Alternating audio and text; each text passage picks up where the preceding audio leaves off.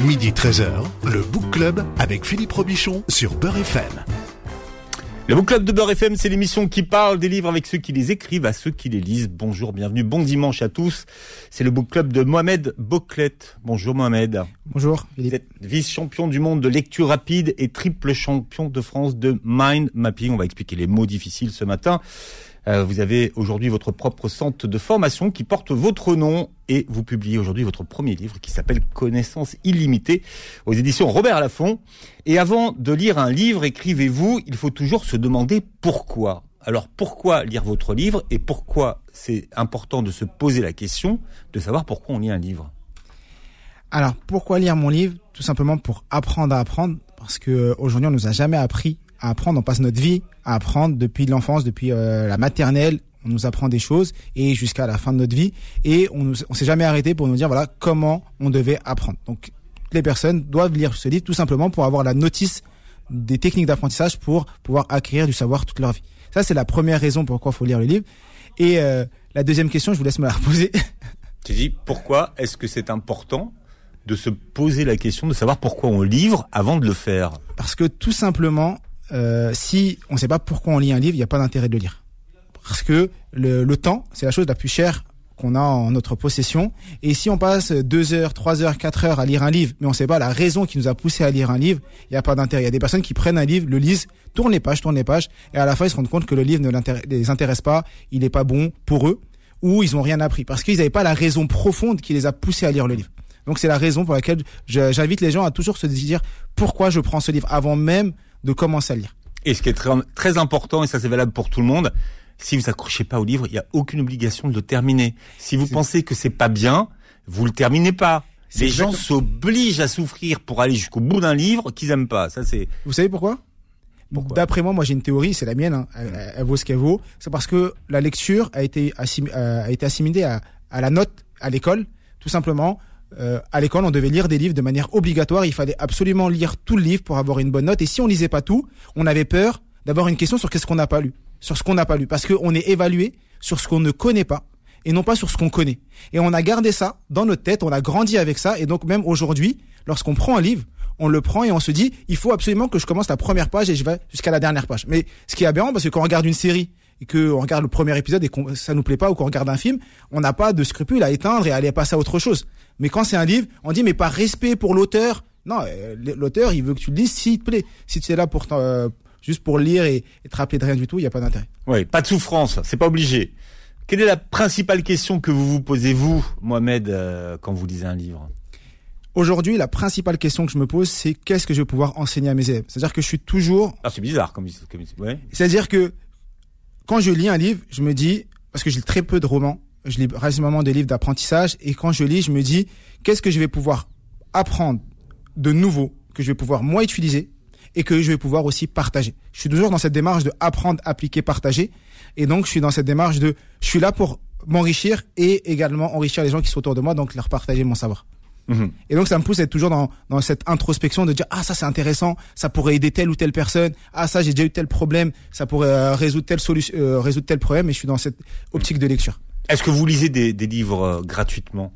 Très rarement. Moi je suis pas un lecteur. Moi de nature je suis pas du tout un lecteur et j'aimais pas lire et aujourd'hui je dis pas que j'adore la lecture c'est pas je j'aime lire parce que je lis des livres de développement des livres d'apprentissage et c'est plus sur ces choses là mmh. mais on me verra jamais lire un roman à part quand j'ai préparé les championnats, parce que là, les championnats, c'était des, ro des, romans, et donc il fallait absolument mmh. s'entraîner sur des romans. Il n'y a pas de notion de plaisir chez vous, en fait? Alors aujourd'hui, j'ai appris à aimer la lecture parce que je, je développe quand j'apprends des choses, je me dis waouh c'est incroyable, je, découvre des choses, c'est cet aspect connaissance qui me fait mmh. émerveiller, qui me dit waouh c'est beau, et donc j'ai ce plaisir là que j'ai. Mais j'ai pas le plaisir d'aller prendre un roman et de me dire je vais m'évader en lisant un roman parce que euh, euh, je l'ai jamais fait et c'est pas ce qui me plaît aujourd'hui. Alors qu'est-ce qui fait qu'aujourd'hui vous avez appelé votre livre Connaissance illimitée Parce que ça représente qui je suis et ce que je veux dégager et ce que je veux partager autour de moi. Au sens, au sens où dans ce livre, je partage ce que les gens vont pouvoir découvrir pour atteindre la connaissance illimitée. La connaissance illimitée aujourd'hui, c'est quoi pour moi? C'est apprendre, appliquer, partager.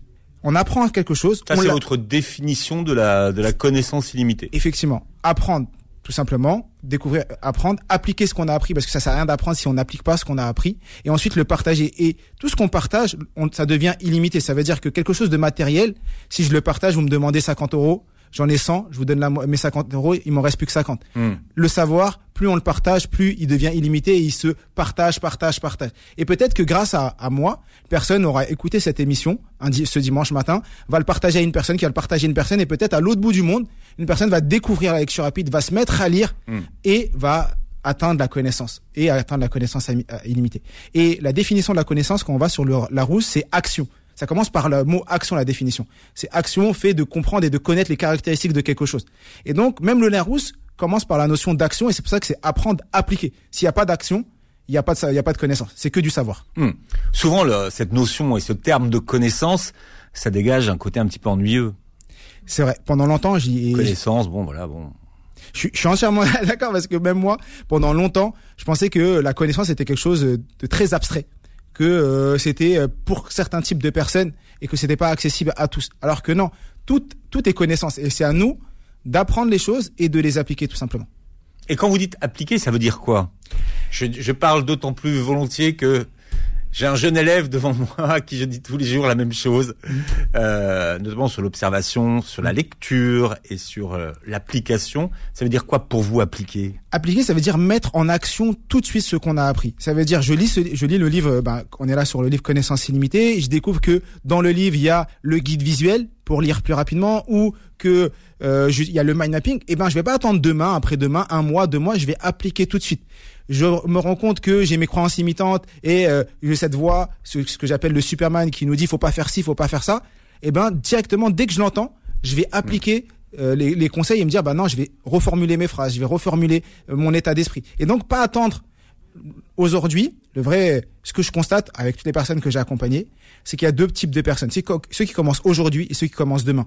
Ceux qui commencent demain c'est demain je ferai. Demain je ferai. Et ça fait dix ans qu'ils sont dans demain et t'as ceux qui sont dans aujourd'hui. Et nous il faut qu'on soit dans aujourd'hui. C'est-à-dire j'apprends j'applique tout de suite. Et appliquer c'est pas euh, passer des heures juste cinq minutes tous les jours de quelque chose qu'on a appris. Après ça devient l'effet cumulé tout simplement. Tous les jours un peu et on ne peut que progresser. Mhm.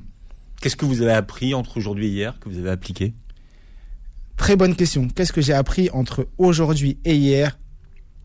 Je pense que là, je suis en train de lire un livre sur la dépolarisation. Et euh, dans ce livre-là, on parle de, de la notion euh, de, de voir le côté positif de chaque chose.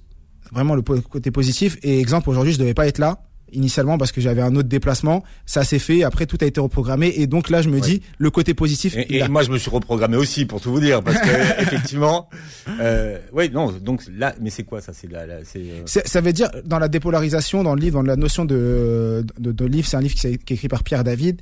Dans, dans ce dans ce livre-là, on- il y a la, il y a la notion de se dire que dans chaque chose, il y a l'aspect positif et toujours aller rechercher le côté positif de l'action. Et donc moi, ça me permet de relativiser et de toujours euh, retirer le, le meilleur de chaque action. Et donc j'ai appris que je devais beaucoup plus relativiser. mhm. Donc finalement, c'est quoi? C'est la loi de l'attraction? Vous vous définissez ça comme euh, comment? Non, je suis pas dans la loi de C'est la l'attraction. quoi? C'est la synchronicité? C'est euh, c'est surtout euh, c'est plutôt le destin et de me dire que euh, si c'est arrivé c'est que c'était comme ça et donc beaucoup plus relativiser et me dire bah c'est le destin c'est ce qui avait été défini Mhm. et donc toi t'as envie que ce soit autrement mais non euh, il y a une autre décision et accepter cette décision mais vraiment être dans l'action et se dire quel est le po- côté positif de ce qui vient de m'arriver et ça c'est très puissant parce que euh, ça nous permet beaucoup plus de relativiser par rapport à toutes les choses qui nous arrivent dans la vie euh, vous racontez dans, dans dans le livre que euh, à l'âge de 12 ans, vous êtes diagnostiqué diabétique. J'imagine que c'est diabétique de type 1, oui d'accord Qu'est-ce que ça euh, qu'est-ce que ça a eu de positif pour vous?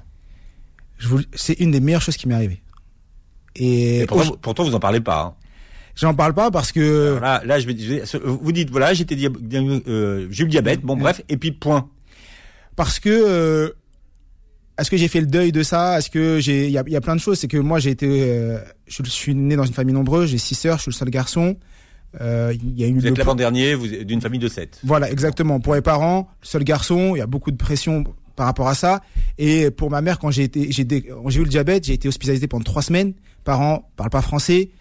Pour eux, c'était très dur de venir me voir à l'hôpital et j'ai vécu. Pour, stabiliser, pour qu'on vous désucre. Voilà, exactement. J'étais très, j'étais, à 6 grammes 50. J'étais à deux doigts de faire un coma euh, d'hyperglycémie. Hmm. Donc, euh, quand le médecin voit ça, on voit directement à Robert Laffont. Euh, Robert, Robert Debré. Robert Debré. Ah, Robert Laffont, c'est bien. C'est bien. C'est, les gens qui, c'est des gens qui appliquent tout de suite, c'est-à-dire qu'ils citent leur éditeur tout de suite. Robert. Effectivement, Robert, Debré, euh, Robert Debré, je suis hospitalisé des enfants malades. Exactement, pendant trois semaines. Je vois mes parents venir régulièrement. C'est très dur. Et après, quand je sors, euh, travailler sur mon diabète, ma glycémie. Et ce qui se passe, c'est que à cet âge-là, à ce moment, on fait, on a envie de jouer, on mange plein de sucre. Moi, je devais faire attention à, à tout ce que je mangeais. J'étais souvent en hypoglycémie. Et comme j'avais un problème de confiance en moi, l'hypoglycémie augmentait mes problématiques. Exemple, juste avant l'émission là, j'ai regardé ma glycémie. Je me suis dit, comment va, se passer l'émission? Est-ce que je vais être en hypo? Est-ce que Mais c'est inconscient parce que moi, je le vis tous les jours. Et pourquoi je dis que c'est la meilleure des choses qui m'est arrivée vous avez, vous avez une pompe? Non, j'ai un capteur qui est là pour regarder la glycémie. Donc on dirait, euh, je peux vous montrer, hein, c'est rien, c'est juste ça. Et après, je me pique à chaque repas, euh, chaque trois fois, quatre fois par jour, matin, midi, soir et deux fois le soir. Et pourquoi je vous dis que c'est la meilleure des choses qui m'est arrivée? Parce que ça m'a empêché de faire plein, plein de choses. Et ça m'a permis aussi de, de. Ça vous a empêché de faire quoi? Bah, plein de choses que des jeunes font à un certain âge que euh, j'ai eu la chance de pas faire. Mais genre Genre euh, un bad boy. Non, mais parce que j'ai grandi dans un quartier où plein d'amis à moi euh, faisaient dealer, faisaient plein de choses et que moi, à, chaque fois que euh, à Saint-Ouen, à chaque fois que on était confronté, on proposait de faire des trucs, je me j'avais la peur de mon père et l'éducation de mes parents, mais j'avais aussi de manière inconsciente cet aspect de imagine tu fais ça, tu tombes en hypo, t'es pas bien, cet aspect-là hmm. qui va venir me freiner et, une hypo pour ceux qui nous écoutent, qui, ah une hypoglycémie. Excuse-moi. non, mais surtout, surtout, expliquer aux gens quels sont les, les résultats sur le corps. Qu'est-ce qui, qu'est-ce, qu'est-ce qui se passe quand on est en hypo? Bah, quand on est en hypoglycémie, on a des sueurs froides, on a des tremblements, on a du mal à, à parler, on peut s'évanouir. L'état final, c'est l'évanouissement. Le fameux coma. Ouais, effectivement, mm. parce que tout le sang du corps, tout le sucre qu'on a dans le corps montre au cerveau parce que c'est l'endroit où on a besoin de le plus de mm. sucre. Dans le corps, il y a plus de sucre et donc on tombe. Et c'est pour ça qu'on on, on tremble. C'est pour ça qu'aussi on a du mal à parler. Des fois, on parle très vite. Bon là, je parle vite aussi, mais c'est pas parce que je suis en hypo. Mm. Mais et on a des symptômes intérieurs qui sont très difficiles à, à percevoir à l'extérieur. Les gens ne voient pas, mais on se sent vraiment mal. On se sent vraiment mal. Donc c'est pour expliquer que vous redoutez cette hypo. C'est le truc que le diabétique de type 1 redoute. Exactement. Et surtout, euh, on redoute le fait de, de tomber euh, c'est le book club de euh, Mohamed Boclé qui publie Connaissance illimitée. On l'a cité tout à l'heure chez Robert Laffont. Le book club revient dans un instant. Midi 13h, le Book Club avec Philippe Robichon sur Beurre FM. Et c'est le Book Club de Mohamed Boclet aujourd'hui qui publie Connaissance illimitée chez Robert Laffont, son premier livre, issu de son expérience, euh, un livre dédié à notre potentiel. Pourquoi? Pour apprendre à apprendre. Parce que notre potentiel est illimité. Exactement. Ça veut dire quoi que le, euh, parce que vous dites euh, le potentiel de tout le monde en fait. Bien sûr. Pourquoi je dis que le potentiel de tout le monde est illimité? Parce que tout simplement, on se met des barrières mentales, on se fait des, on se met des plafonds de, euh, verre. Hmm. Et aujourd'hui, les personnes ont des intelligences. On a ce qu'on appelle les intelligences multiples, avec qui a été développé par Howard Gardner. Et les gens ne connaissent pas leur intelligence, ils connaissent pas le, la, ils ne savent même pas ce qu'ils peuvent réaliser. Et on se met des plafonds de verre, on a, on n'essaye même pas. Et comme on n'essaye même pas, on peut même pas savoir ce qu'on peut atteindre réellement. Et donc c'est ça notre potentiel limité. On va pas tous atteindre la même chose, on va pas tous aller euh, euh, sur la lune, on va pas tous euh, faire le 100 mètres comme Usain Bolt, mais on va pouvoir atteindre le maximum de nos capacités. Et c'est ça être illimité. Être hmm. illimité, c'est aller au maximum de ce que moi je peux réaliser. Et mon maximum, c'est pas le maximum de la personne qui est à côté de moi, parce qu'on est tous différents. Et quelle que soit la personne qui aura réussi avant nous, ou quelle que soit la personne qui aura réussi après nous, on a notre propre potentiel et il faut aller à la recherche de ce potentiel et l'atteindre tout simplement. Hmm. Ça, vous est, ça vous est venu quand, cette, euh, cette idée du, mot illimité Vous vous est arrivé quand? Elle m'est arrivée euh, un an après ce que, que je découvre la lecture rapide. Je découvre la lecture rapide en février 2019, donc c'est pas et un an après, en 2020, j'ai euh, cette notion de connaissance, d'apprentissage, d'illimité qui commence à, à mm. naître en moi. Et c'est à ce moment-là, quand je crée mon association, à l'époque, qui était une association qui s'appelle Connaissance illimitée, que j'ai cette notion et j'ai pas encore cette notion de, de l'illimité dans tout ce que on peut réaliser. Mm. Et c'est à force de lire, à force de faire des choses que, de manière inconsciente, cette notion est arrivée et que je suis arrivé à dire, euh, je suis illimité et que toutes les personnes, on est tous illimités et qu'on doit aller à la recherche de notre destin. Mais l'idée d'accoler les deux mots connaissance illimitée. Vous avez un souvenir euh, en disant c'est ma marque, c'est ma Vous avez forcément un souvenir du jour où vous vous êtes dit tiens connaissance illimitée c'est ma marque. Le jour où j'ai eu ça, je pense, euh, c'est la suite à suite à un atelier que j'avais fait euh, sur Montpellier avec des élèves, en voyant les résultats des élèves, en voyant ce que moi aussi j'étais capable de réaliser en termes de lecture, en termes d'apprentissage, hmm. que cette notion de oui la connaissance elle est là, et effectivement elle, est illimitée. Ça veut dire que il n'y a jamais eu autant de savoir à, à disposition et tout le monde peut acquérir du savoir. Le savoir est là, on va sur internet, on tape, on peut chercher, il y a des bibliothèques, les livres sont à disposition, euh, c'est une carte de bibliothèque, ça coûte 5 euros l'année le savoir est là, on peut l'acquérir, il est à notre disposition, il faut juste le prendre et, l'appliquer. C'est votre femme qui vous a inscrit à, l'issue de, votre plein gré à cet atelier? Exactement. Elle tombe sur un atelier de lecture rapide sur Montpellier, personne euh, qui faisait des ateliers euh, les dimanches après-midi euh, sur Montpellier. Et ah, comment, comment s'appelle cette, personne? Elle s'appelle Johan Gimnez. Et ça fait partie, c'est une, personne incroyable il fait partie toujours de, mes amis euh, aujourd'hui. Et lui a animé des ateliers euh, sur euh, Montpellier de lecture rapide. C'était 6, 7 à, y aller tous les dimanches. Et ma femme tombe sur cet atelier sur Facebook, tout simplement. Elle voit cette personne qui faisait ça gratuitement et qui proposait aux gens qui voulaient découvrir la lecture rapide de venir. Elle m'oblige parce que moi je lui dis non. Elle insiste. Et après plusieurs semaines de négociations, euh, entre guillemets, elle m'inscrit à ma place. Mais réellement, elle s'inscrit sur Facebook et elle envoie un message à la personne. On en rigole encore un peu ensemble quand on, se voit. Elle se dit voilà, je vous ai inscrit, j'ai inscrit mon mari, s'appelle Mohamed. Euh, c'est pas moi qui viendra. Moi, je m'appelle Mathilde, mais c'est mon mari qui vient. Et j'y vais. Et je, vraiment, j'y vais avec plein d'a priori, avec plein de croyances limitantes, avec plein de choses. Non, c'est pas fait pour moi. J'irai pas.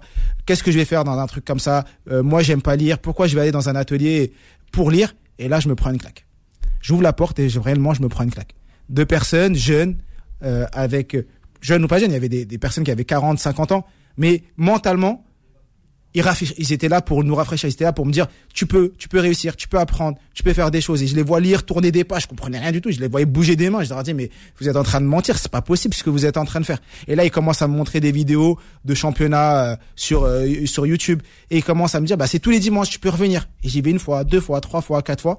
Et après je commence à prendre goût à ça et, et voilà j'en suis là aujourd'hui. Mhm. Vous vous souvenez du, du premier livre que vous avez lu là-bas? Le premier livre que j'ai lu, c'est un peu un cliché.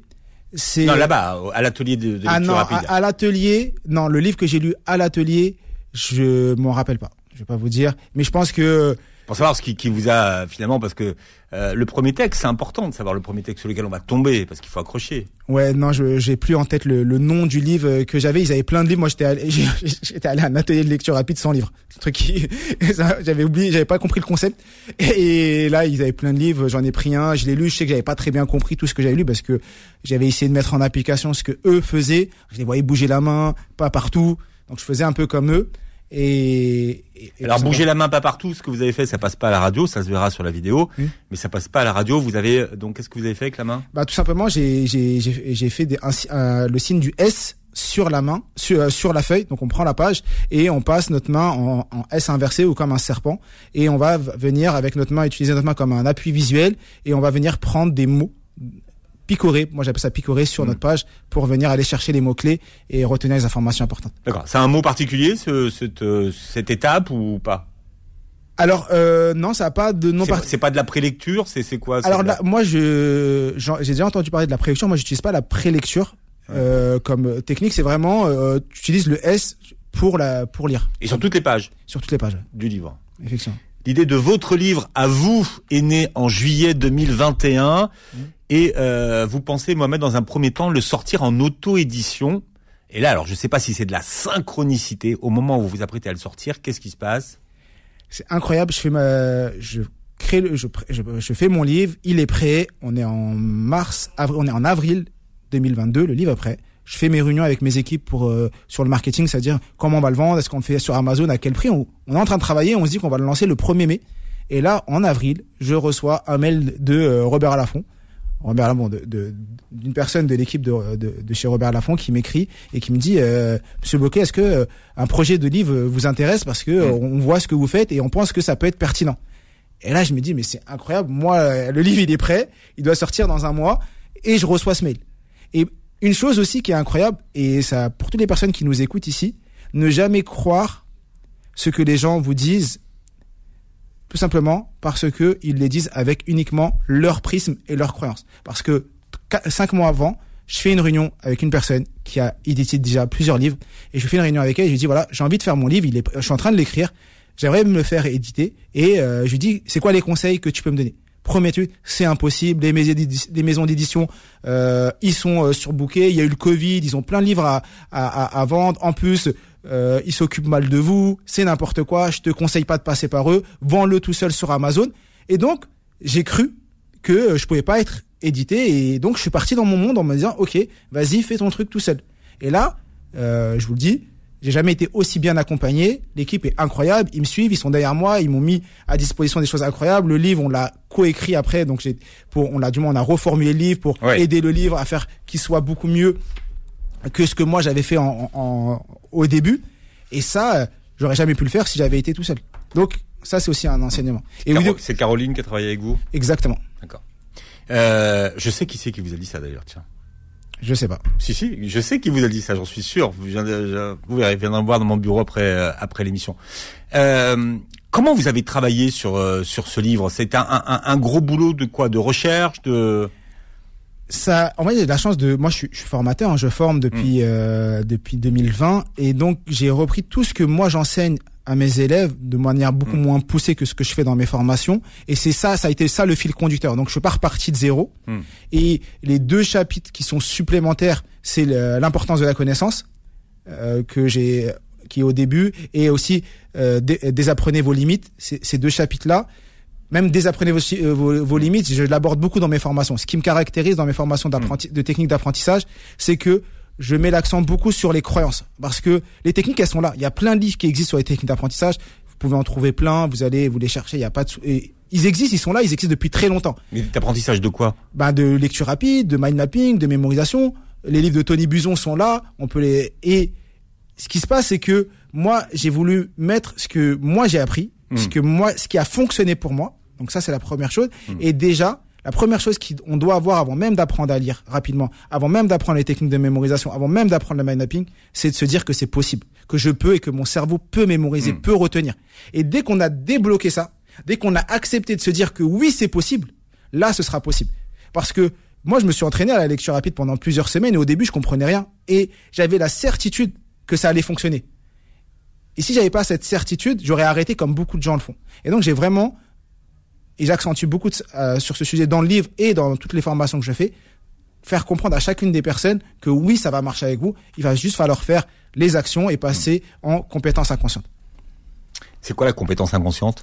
La compétence inconsciente, c'est euh, faire les choses jusqu'à de manière automatique et ne même plus y penser. C'est-à-dire un sportif de haut niveau, une personne qui fait du tennis, pourquoi il répète tous les jours? Pourquoi euh, Federer, bon maintenant il a la retraite, ou, euh, Nadal s'entraîne tous les jours. Pourtant, c'est les meilleurs joueurs de tennis. Mais pour que ce soit inconscient. Eh bien, il faut, tester les techniques d'apprentissage jusqu'à que ça devienne inconscient et euh, qu'on puisse euh, apprendre simplement et utiliser notre cerveau comme il se doit. Théorie des 10 000 heures.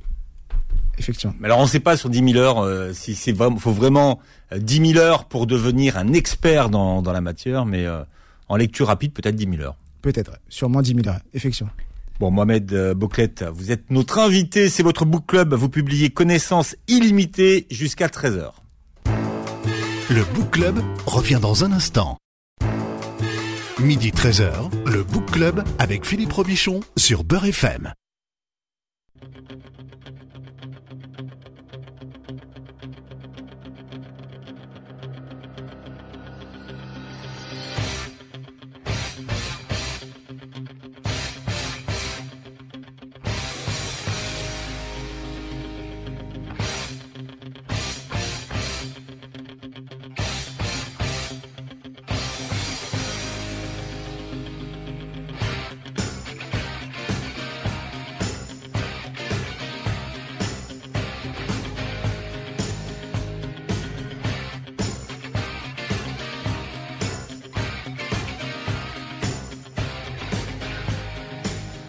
À l'intro, on sait de quoi ça parle. Euh, Rocky 3, hein, c'était la, la, bande originale de Rocky 3. Exactement. Mohamed Bouclé. Alors moi je dis Bouclette depuis le début, mais non c'est Bouclé. Il a fallu attendre le troisième plateau pour savoir que je dis des bêtises. Bien, Mohamed Bouclé qui publie Connaissance illimitée aux éditions Robert Laffont. Pourquoi l'œil du tigre? On vous dit que vous avez l'œil du tigre? Non, c'est euh, cette musique euh, me motive beaucoup Et ça me rappelle un peu ma, ma, jeunesse. Et euh, plein de fois, on m'a fermé des portes, on m'a dit que c'était pas possible, on m'a dit que j'y arriverais pas. Et euh, quand j'écoute cette musique, je me dis en vrai, non, je peux le faire, je peux y arriver. Et hmm. donc ça me permet de me, me en vrai, j'ai certains ancrages sur le fait que oui, euh, tout est possible et ça me motive à, avancer tout simplement. Bon, vous avez une euh, scolarité un peu perturbée, on va dire. Effectivement. Jusqu'à jusqu'à quelle classe? Alors déjà la primaire c'était une catastrophe, toute la primaire jusqu'à la CM1 ça commençait à aller mieux. Collège j'étais plutôt moyen. Euh, mais moyen avec beaucoup de travail. Après, euh, j'ai eu la période de diabète où là c'était un peu plus compliqué. Après, j'ai eu mon brevet, j'ai eu mon brevet et lycée, j'ai fait un bac S, mais au lycée, j'étais celui qui avait la, euh, j'avais les encouragements, mais j'avais juste la moyenne. Ou j'étais à 9,5, mais on m'encourageait parce que on hmm. voyait que je faisais des efforts. Il y a, il y a deux types de personnes. T'as celui qui a 10, mais euh, on dit peut mieux faire. Et il y a celui qui a 10 et on l'encourage parce que on sait qu'il a 10, mais qu'il a travaillé pour avoir les 10. Et donc j'étais celui-là et j'ai eu le bac avec 10,33. D'accord. Alors vous avez failli, parce que vous l'avez pas raconté, mais vous avez failli être orienté en SECPA à un moment donné, donc euh, vous dites non. C'est pas moi qui dis non, c'est mon père. Votre père, oui. c'est mon père qui, qui refuse parce que comme j'ai trop de difficultés en classe, c'est plus possible parce que j'ai trop de retard et je ralentis la classe. Et moi, j'habitais dans, à Saint-Ouen dans le 93 et il y avait ce qu'on appelle la perfectionnement parce que c'est pas c'est réellement au collège, mais je dis c'est pas parce que les gens connaissent très peu euh, les classes de perfectionnement. Et c'était à Barbès dans, dans le 18e. Et mon père a dit mais jamais mon fils ira euh, euh, de l'autre côté du périph tout simplement et ira là-bas. Et surtout mon père il voulait pas que j'aille dans ces classes. Il me dit non tu vas rester là, on va se battre. Et c'est à ce moment-là qu'on détecte ma dyslexie. Et c'est à ce moment-là que je commence à aller chez l'orthophoniste et que je passe mes mercredis et euh, mes samedis euh, chez l'orthophoniste. Mhm. Euh, vous auriez pu faire médecine aussi? Oui, j'ai fait. alors j'aurais pu. Ma sœur est médecin et ma sœur est médecin et donc quand j'ai eu le bac, moi qui savais pas quoi faire de ma vie, j'ai eu mon bac. Je me dis déjà t'as le bac, c'est bravo. Ma sœur était en médecine, était en deuxième année. et je me dis ah bah je vais faire comme ma grande sœur parce que je savais pas quoi faire. J'y vais, mais réellement j'y vais trois jours. J'y vais les trois premiers jours. Ah ouais. Donc non, j'ai pas fallu être médecin. Vous avez l'inscription, mais euh, voilà. Non, j'ai que l'inscription. C'est pour ça que j'en parle très peu parce que j'y vais et vraiment, je me prends une claque. Les premiers jours, non, j'y vais une semaine. J'y vais une semaine. Les premiers jours, euh, l'ambiance, les personnes. Je me dis non, c'est pas fait pour moi. Je peux pas rester là. Et c'est comme ça que toute cette année, j'ai fait plein de petits boulots. Pendant un an, j'ai fait plein plein de petits boulots parce que j'avais pas d'école. T'as fait quoi comme petit boulot? Travaillais à, je peux citer des noms.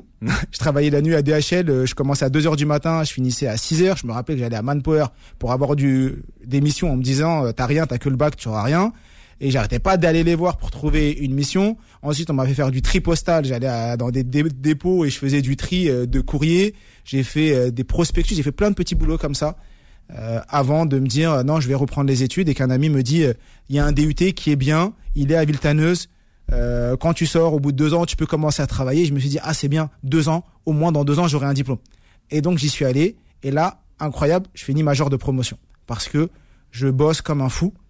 Et le fait de finir euh, major de promotion, c'est à ce moment-là que je me suis dit, et pourquoi je continuerai pas en école d'ingé? Et c'est comme ça que je suis allé en école d'ingé et que j'ai fini, euh, j'ai eu mon diplôme d'ingénieur.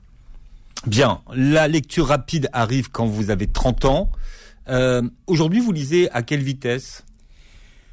Aujourd'hui, euh, je lis un livre de 200 pages en 40, 35, 40, 45, une heure. On va dire entre 40 euh, et une heure, 40 minutes et une heure. D'accord. C'est-à-dire que c'est mon objectif, c'est je fais pas, je me, c'est pas la, la course. Mon objectif, c'est euh, d'aller à l'essentiel et de prendre ce dont j'ai besoin, tout simplement. Mais en compétition? En compétition, le meilleur score que j'ai fait, c'était championnat du monde où j'ai lu un livre de 170 pages en 17 minutes euh, avec 18 sur 20 en questions-réponses. Euh, ça, c'était euh, les championnats du monde 2021. Euh, C'est le meilleur score que j'ai fait. Hmm. Vous êtes arrivé vice-champion du monde. C'était où ces championnats du monde? C'était en ligne parce que avec le Covid, on les a, ça a été fait en ligne tout simplement. Ouais, d'accord. Et il y avait combien de participants? Il y avait environ 200 participants et 15 pays, 15 ou 20 pays représentés. D'accord. Il y avait quoi comme pays de représentés à peu près? Alors, il y avait l'Afrique qui était représentée. Il y avait pas plusieurs pays d'Europe. Donc, en Afrique, il y avait l'Algérie, le Maroc, il y avait le Sénégal, il y avait le Mali. Ensuite, en Europe, on avait la France, on avait le Portugal, on avait l'Angleterre. En, Europe, euh, ce que je disais. Après, il y qui, lisait, qui lisait en anglais? Qui lisait en anglais. Alors, le livre est traduit en plusieurs langues. Aujourd'hui, c'est pas mm. le, livre est traduit. Il y avait également le Pakistan mm. qui était représenté. La Chine n'était pas représentée parce qu'en ligne, la Chine n'est pas représentée, n'était pas représentée à l'époque Voilà, c'est ça les pays que j'ai en tête. Mmh. D'accord. Alors pour expliquer à quelqu'un qui n'a jamais euh, participé à une compétition de lecture rapide, euh, ça se passe comment et c'est quoi la lecture rapide? Alors la lecture rapide, comme le nom l'indique, c'est de lire rapidement. C'est des techniques qui nous permettent de lire beaucoup plus rapidement. Un lecteur euh, lambda ou un lecteur lent lit à peu près 200 mots par minute, tandis qu'un lecteur rapide lit à minima 600-700 mots par minute. Et alors il y a, y a, peu de gens qui nous écoutent qui savent à quelle vitesse elle lise. Hein, euh. Effectivement. Pour pour faire simple, un lecteur lent lit un livre de 200 pages en 4 heures, 4-5 heures. Un lecteur rapide lit un livre de 200 pages en une heure, une heure, une heure et demie. Et euh, les techniques, il y en a plusieurs. Il y a une technique qui est très simple qui s'appelle le guide visuel, celle que j'enseigne à chaque fois et que je partage quand je suis sur des plateaux. Hmm. C'est euh, avoir un appui. Nos yeux font ce qu'on appelle des saccades. Ils ont tendance à regarder en haut, en bas, à droite. Hmm. Et ils ont tendance à ne pas suivre de manière linéaire l'information. Donc on va mettre un guide, soit notre doigt, soit notre stylo, soit une touillette, et on va suivre tout simplement notre lecture. Ça, c'est une première technique. La deuxième technique, c'est euh, mettre des marges imaginaires. C'est faire abstraction du premier et du dernier mot de chaque ligne et lire uniquement ce qu'il y a à l'intérieur des marges.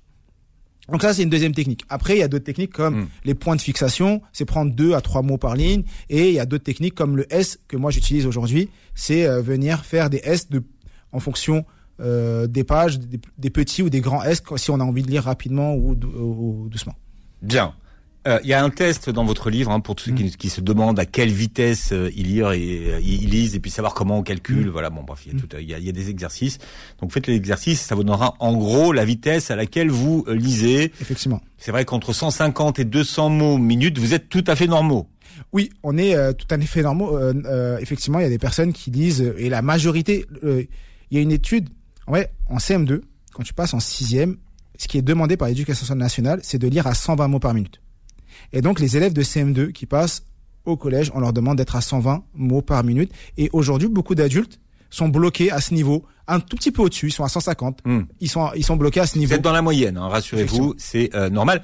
Euh, pour être clair, Mohamed, euh, et pour expliquer à ceux qui nous écoutent, la lecture rapide, c'est pas lire en diagonale, parce que les gens pensent hmm. que c'est une lecture en diagonale. Non, on lit vraiment la totalité des informations on va et on va pas vraiment lire en diagonale, on va venir passer nos, nos yeux, nos mains sur la totalité des lignes euh, du livre. Mais à la différence, il faut vraiment avoir euh, en euh, conscience que quand on fait de la lecture rapide, il y a des choses qu'on fait avant la lecture, pendant et après. Déjà avant la lecture, il va savoir définir le pourquoi, il va falloir se poser des questions. Pendant la lecture, moi je préconise à tous les élèves de prendre des notes prendre des notes fait partie du processus de lecture. Mm. Et pour moi, la prise de notes fait partie du processus de mémorisation. Donc prendre des notes pendant la lecture. Et une fois qu'on a fini, se poser et se dire, voilà, qu'est-ce que je viens de retenir de, de ma lecture? Oui, parce que l'important, c'est de, de lire. Euh, dans une épreuve, alors pour les championnats du monde, et encore pour expliquer à ceux qui nous écoutent, vous devez d'abord lire le livre. Mm. Alors, ce qui est pendant les championnats du monde, on nous donne un livre qui n'a pas été édité, c'est un roman, oui. parce qu'il y a des personnes qui peuvent avoir des appétences sur une thématique, mm. donc on donne un roman on le lit. Une fois qu'on l'a fini, pendant qu'on lit, on peut prendre des notes. Ça, c'est important de, le dire. Mmh. On a droit de prendre des notes. Mmh. Une fois qu'on a fini, on rend le livre, ou là, c'était en ligne, donc le livre euh, disparaît. Et là, on nous met 20 questions précises. C'est pas des QCM, c'est mmh. des questions précises pour qu'on puisse savoir si on a réellement la réponse. Et on nous laisse une demi-heure pour répondre aux questions. Parce que, des fois, il faut attendre 10, 15 minutes avant que l'information remonte et euh, là, à ce moment-là, on si, va. Si vous êtes en ligne, vous pouvez chercher sur Internet. C'est un livre qui n'a pas été édité, donc même si on cherche en ligne, et euh, là, c'est un livre qui était, euh, c'est un livre polonais. Euh, c'était Cauchemar des années 20, un livre polonais très compliqué. On peut aller chercher sur internet, je vous assure qu'on ne trouvera pas. C'est pas des livres, c'est des livres qui n'ont jamais été édités, c'est pas des voilà, tout simplement. Mais en fait, on, on, donc vous êtes chronométré. Effectivement. Et après vous êtes évalué sur le nombre de bonnes réponses que vous donnez euh, les championnats du monde, c'est comment? C'est lire le livre, soit qu'il est le plus rapidement. C'est pas que lire rapidement. Ensuite, on a 20 questions et on fait le ratio entre la vitesse et la compréhension. Il y a des personnes qui peuvent lire un livre en deux minutes et avoir 0 sur 20 aux questions. Ils seront derniers. Mais ils l'ont pas lu.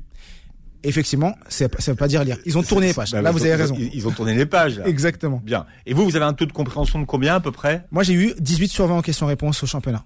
D'accord. Sur, sur, pour un livre que vous l'avez lu à, à... à 17 minutes. Ce qui veut dire que le champion du monde, il a eu combien? Le champion du monde, il avait lu en 13 minutes. Et il avait eu il avait eu 16, un truc. Il a eu un peu moins en compréhension, mais comme il a lu plus vite que moi, ça lui a, permis de passer. C'est ça. Il y, y, en a qui, qui, qui, font des sports. Voilà. Faut, faut Après, il y a des stratégies. Il faut, faut trouver la bonne stratégie, celle qui, qui fonctionne. Euh, pour le coup, moi je suis très content euh, de ma performance et euh, pour moi la vraie victoire c'est pas d'être arrivé vice champion du monde, c'est tous les livres que j'ai lus pendant cette année d'entraînement. Et c'est tout le chemin que j'ai accompli. Et ça, c'est beaucoup plus important que, que ce titre. Est-ce que vous allez reparticiper je... au, championnat ou pas? Je sais pas encore. Il y en a en avril, là c'est le fin fin avril, il y a le championnat du monde. Euh, c'est où? Alors là, il y a une partie en Pologne.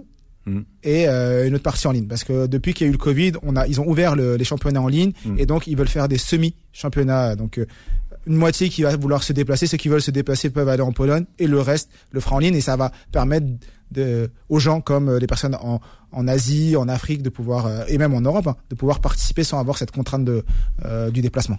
Bien, Mohamed Bouclé était avec nous. C'était votre euh, premier euh, book club à l'occasion de la publication de connaissances, connaissance, pardon, limitée. Montrez votre livre. Connaissance illimitée. Voilà, pour tous ceux qui sont habitués de, développement personnel, de formation, vous ne serez pas dépaysés par l'univers, hein, euh, parce que vous faites aussi un peu de développement personnel. Effectivement. Et beaucoup de mind mapping dont on n'a pas parlé. Merci d'avoir été avec nous. Merci à vous, merci pour l'invitation et ça m'a fait vraiment plaisir de venir ici. Vous êtes le bienvenu, vous réécouterez l'émission en podcast sur beurrefm.net et vous verrez la vidéo sur la chaîne YouTube. Très bon dimanche à tous. Retrouvez le Book Club tous les dimanches de midi à 13h sur Beurre FM.